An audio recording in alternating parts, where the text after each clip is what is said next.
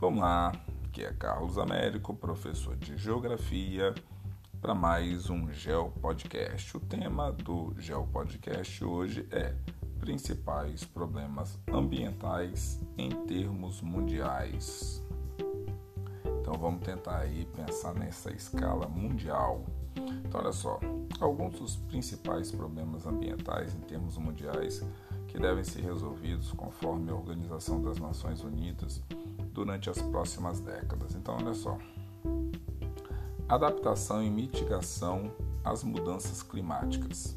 O aquecimento global, induzido pelas emissões de CO2, que aumentam conforme a ONU observa aí desde 1990 em torno de 50%, está acelerando as mudanças climáticas e ameaça a sobrevivência de milhões de pessoas, animais e plantas, pois provoca episódios meteorológicos como secas, incêndios, inundações cada vez mais frequentes e extremos.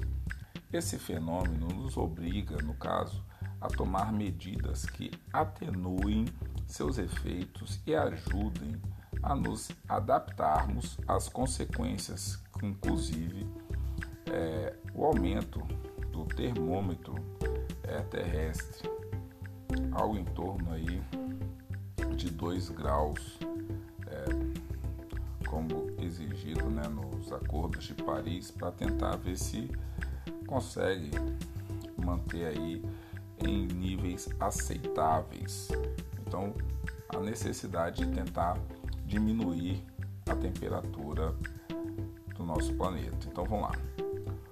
Outro, outro ponto importante são os problemas de poluição e seus impactos na saúde.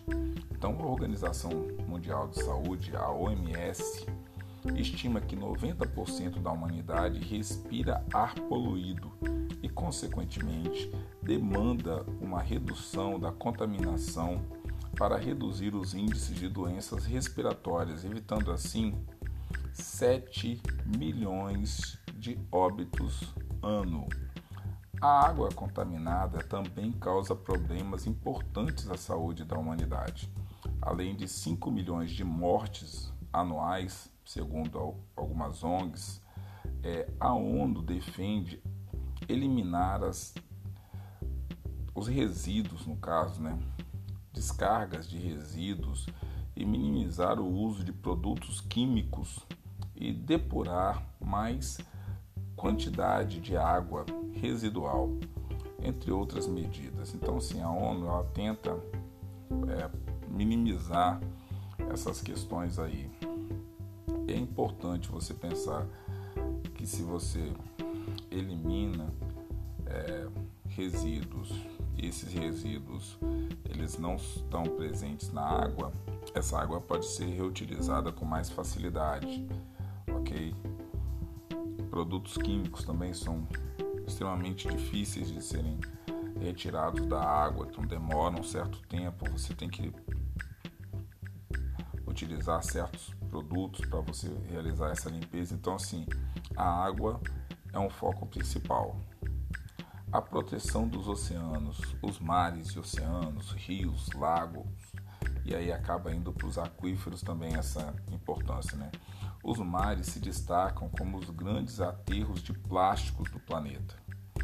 Além de desse ponto, né, existem outros graves problemas ecológicos relacionados com os oceanos, como a deteriorização dos ecossistemas pelo aquecimento global, os efluentes contaminantes contaminados, as águas residuais e o derramamento de combustíveis. Então a ONU advoga pela melhoria da administração dos espaços protegidos. Então, só defendendo que os mesmos tenham recursos suficientes e pela redução da sobrepesca, da poluição e da acidificação dos oceanos causado pelo aumento da temperatura terrestre. Então, assim, a proteção dos oceanos também é um outro ponto importantíssimo aí para ser observado. A transição energética e as energias renováveis, cara, isso daí também é um ponto assim importantíssimo, porque é um problema em escala planetária.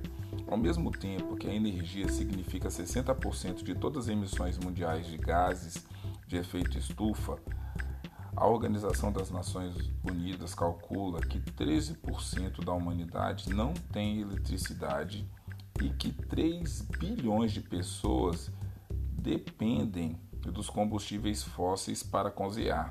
Então imagina, se você tem pelo menos 3 bilhões de pessoas que para fazer algo de alimento precisa utilizar combustíveis fósseis, já temos um problema. Essa situação existe no caso que uma transição energética, sair dessa parte dos combustíveis fósseis e migrar para uma utilização de energia mais limpa.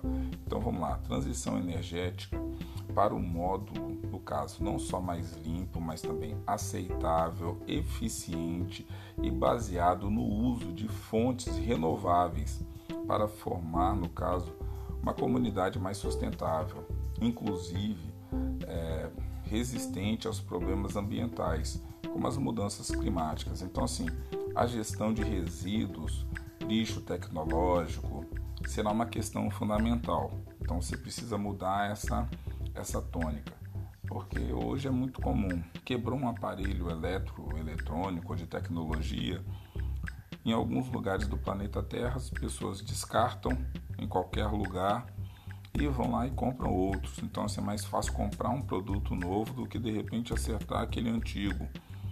Então assim, esses resíduos de gestão aí são importantes, porque esse lixo tecnológico tem se transformado num problema aí do nosso planeta. Então, olha só, um outro ponto também importante é um modelo alimentar sustentável. A produção intensiva de alimentos tem consequências nefastas para o meio ambiente, ao empobrecer o solo e os ecossistemas marinhos. Além disso, a exploração excessiva dos recursos naturais coloca em perigo a segurança alimentar e o abastecimento de água potável. Então, a Organização das Nações Unidas considera imprescindível uma mudança no modelo produtivo e de nossos hábitos alimentares, apostando em uma dieta mais vegetariana e com alimentos locais para poupar o que? A energia e a emissão de gases no transporte e na produção desse alimento. Então vamos lá, vamos seguindo aí, falando agora sobre um outro tema também importante: proteção da biodiversidade. 8% das espécies animais conhecidas já desapareceram e 22% estão em perigo de extinção devido especialmente à destruição de seus habitats naturais, a caça furtiva e a introdução de espécies invasoras que começam a competir por alimentos e até mesmo é, entre espécies. Então, a Organização das Nações Unidas cobrou ações é, contundentes dos países e das nações para terminar com esses indícios e preservar o nosso patrimônio natural, como é o caso das florestas que estão cada vez mais do que ameaçadas. E quando você protege as, as florestas, você automaticamente protege todas as espécies animais e vegetais e todo o ecossistema que está ali dentro. Então, é, a proteção só da floresta, não, é porque ao proteger a floresta, ao proteger os mares e oceanos, você acaba protegendo um, uma gama de seres que estão vivendo ali que vão ser o que beneficiados por essa proteção. E para fechar aí esse Geo Podcast, vamos falar um pouquinho sobre o desenvolvimento urbano e a mobilidade sustentável. Quase que rolou um trava-língua aí, né? Vamos lá. O desenvolvimento urbano e a mobilidade sustentável. Então, olha só. As cidades crescem, Chico Sainz já cantava, né? A cidade não para, a cidade só cresce, o de cima sobe, que o de baixo desce. Então vamos lá. O crescimento das cidades que terão de acolher cerca de 5 bilhões de pessoas até 2030 será outro dos grandes desafios ambientais da década. Olha só, as metrópoles do futuro deverão ser o que compactadas, seguras inclusivas, ecológicas e eficientes em termos energéticos, com mais áreas verdes, construções ecológicas e meios de transportes mais sustentáveis que deixem o trânsito em segundo plano, dando que prioridade para os pedestres e para os ciclistas. A questão toda é o que nós já temos hoje no planeta Terra construído não beneficia nem as pessoas que moram na cidade. Você não tem calçadas compatíveis com uma pessoa, por exemplo, de inclusão que necessite andar num bairro. Porque cada um constrói a calçada de um jeito, muda, e aí quer dizer, você às vezes tem que andar no meio da rua porque não consegue andar na calçada. Então imagina você pensar numa cidade onde tenha lugar para pedestres, ciclistas, motociclistas, carros, ônibus. Então, assim, pensar no urbano é pensar no deslocamento das pessoas, em você utilizar é, espaços onde você possa, por exemplo, fazer com que as pessoas façam caminhadas para chegar até o serviço. Então você vai ter que o que? Fracionar o, o centro. Você não vai ter que ter um centro único, você vai ter que ter o que? Vários centros onde que ocorram várias modalidades diferentes e que as pessoas consigam transitar de um espaço para o outro. Então, desenvolver esse espaço, esse espaço urbano e a mobilidade sustentável também é um grande desafio para todas as áreas urbanas do planeta Terra. Então, galera, eu encerro esse Geo Podcast por aqui. Claro que aí nós podemos falar como será a sociedade em 2030, uma sociedade com mobilidade, com alimentação, consumo, urbanismo, com uma agricultura que seja mais é, próxima da nossa realidade. E aí você tem que falar sobre a questão do estresse hídrico e a escassez de água, que a falta de recursos é vital para a sobrevivência humana, animal e vegetal, afeta mais de 40% da população mundial. Segundo o Fórum de Economia da Água, a agricultura representa mais de 70% da água utilizada nos países mais áridos do planeta. Então, olha só, um uso responsável dos recursos hídricos melhorará a produção alimentar e energética de vários países, além de proteger a biodiversidade dos nossos ecossistemas hídricos e ajudar-nos, no caso, a frear a questão da mudança climática, né? Os fenômenos meteorológicos extremos, né?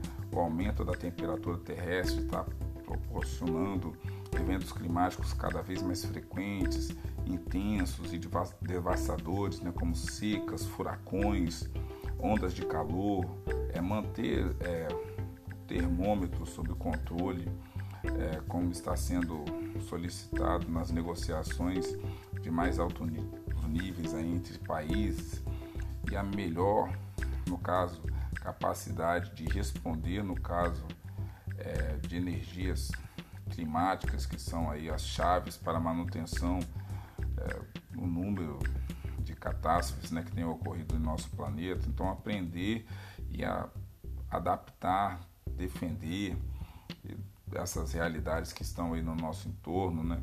O excesso de população e de gestão de resíduos, isso daí também é um problema.